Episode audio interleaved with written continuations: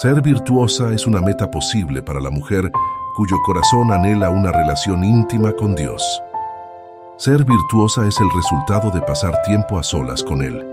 Bienvenida.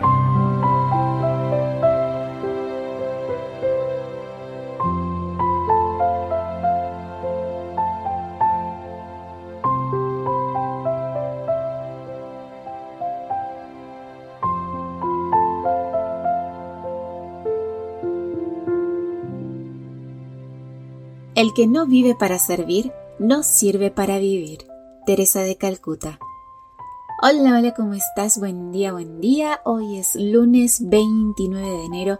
Qué lindo poder saludarte una vez más y qué lindo también que podamos reunirnos, aunque a la distancia, para escuchar el mensaje que el Señor tiene para nosotras hoy.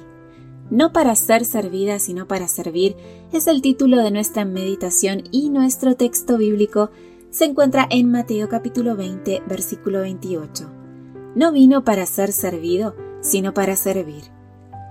La segunda razón bíblica por la que haber sido creadas para servir o ayudar a los demás es ser, no significa haber sido creadas inferiores, la encontramos en el Nuevo Testamento. Aparte de la primera mujer, ¿qué otra persona vino a este mundo no para ser servido, sino para servir? Él mismo lo explicó, así que lo mejor es leer juntas el texto bíblico. Mateo capítulo 20 versículos 25 al 28. Jesús llamándolos dijo, Sabéis que los gobernantes de las naciones se enseñorean de ellas y los que son grandes ejercen sobre ellas potestad.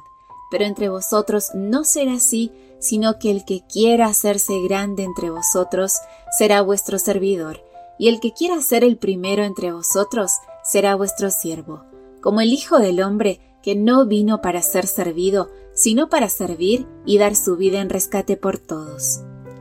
Según el concepto de Cristo, ¿quién es el mayor? El que sirve, sea mujer o sea hombre. Debemos quitarnos de la cabeza los conceptos que tiene el mundo para definir muchas cosas porque no coinciden con lo que dice la Biblia. Servir a los demás no solo no nos hace inferiores, sino que nos asemeja a Cristo. Sobre todo si una persona rica sirve a una pobre, si una del país sirve a una extranjera, si alguien con poder ayuda al que no tiene ninguno. Eso exactamente es lo que hizo Cristo por la humanidad. Si mi ejemplo es Cristo y Cristo vino para servir, mi primer lema como mujer cristiana debe ser el servicio. Mi meta no puede estar en aquellas cosas que la sociedad valora, sino en las que Cristo valora. Por eso, querida amiga, quiero que recuerdes dos cosas muy importantes. Primero, cuando servimos, reflejamos la imagen de Dios y cumplimos el propósito para el que nos creó. Segundo, cuando servimos, imitamos a Cristo, por tanto, somos cristianas.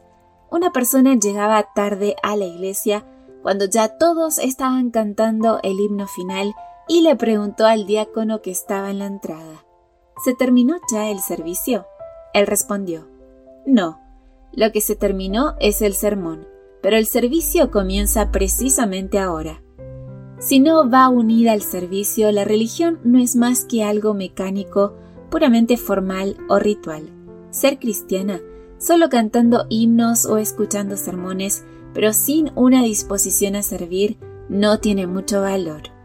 Amiga, nuestro primer llamado es hacer, es ser en nuestro hogar, en nuestra iglesia, en nuestro entorno y en todas partes. Que tengas un lindo día lunes. Gracias una vez más por tu compañía de mi parte. Un fuerte abrazo. No te olvides de compartir estos audios y de que mañana yo te espero aquí, primero Dios, en nuestro devocional para damas. Bendiciones. Gracias por acompañarnos. Te recordamos que nos encontramos en redes sociales. Estamos en Facebook, X e Instagram como Ministerio Evangelike. También puedes visitar nuestro sitio web www.evangelike.com. Te esperamos mañana